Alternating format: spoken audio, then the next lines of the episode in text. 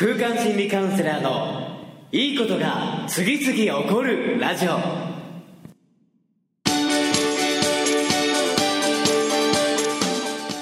いいことが次々起こりまくっている世界中のリスナーの皆様。おはようございます。空間心理カウンセラーの伊藤裕二です。え今日も朝6時から3分33秒でいいことが次々起こるラジオをお届けしていきます。え今日のテーマは限界を突破するというテーマでお届けしていきたいと思いますが、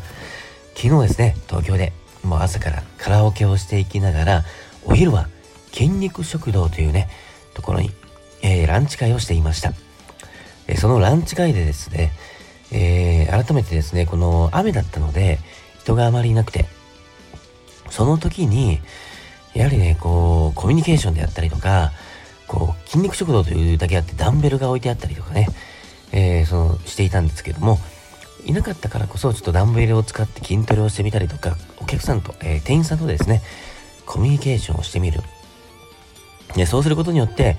えー楽しい時間が過ぎていったことはもちろんのことなんですけども、実はその中で自分自身のね、参加者のメンバーで、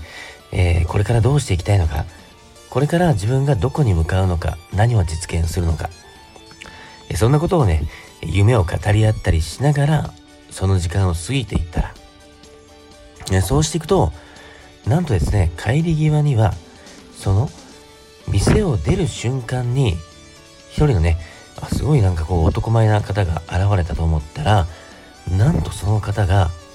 メンズフィジークというね、えーそれの世界チャンピオンの方だったという。風な形で、世界レベルの人とね、すれ違って写真を撮って、まあ挨拶をすることができた時間が生まれたんですけども、まあやっぱりですね、この思いっきり自分がね、望むことをやっていく。で、自分の限界を超えるっていう意識で、今日よりも明日、明日よりも明後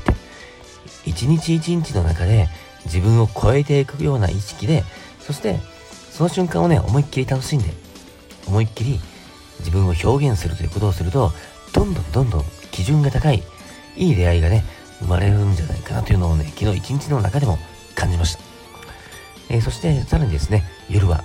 居酒屋てっぺんというところにも行ってきたんですけども、ほんと気持ちよくて、潔くてもうね、皆さんのエネルギー感が素敵だったなというのを実感したところがあったんで、今日はね、それをぜひお届けしたいなと思って、今日は限界突破。一日でね、今日一日の中でもやれることたくさんあると思います。僕自身もね、限界、自分の限界を常に超えていくような感覚で今日も過ごしていきたいと思います。えでは、今日のラジオはここまで。またこのラジオを聞いていいなと思ったらお友達にも紹介いただければと思います。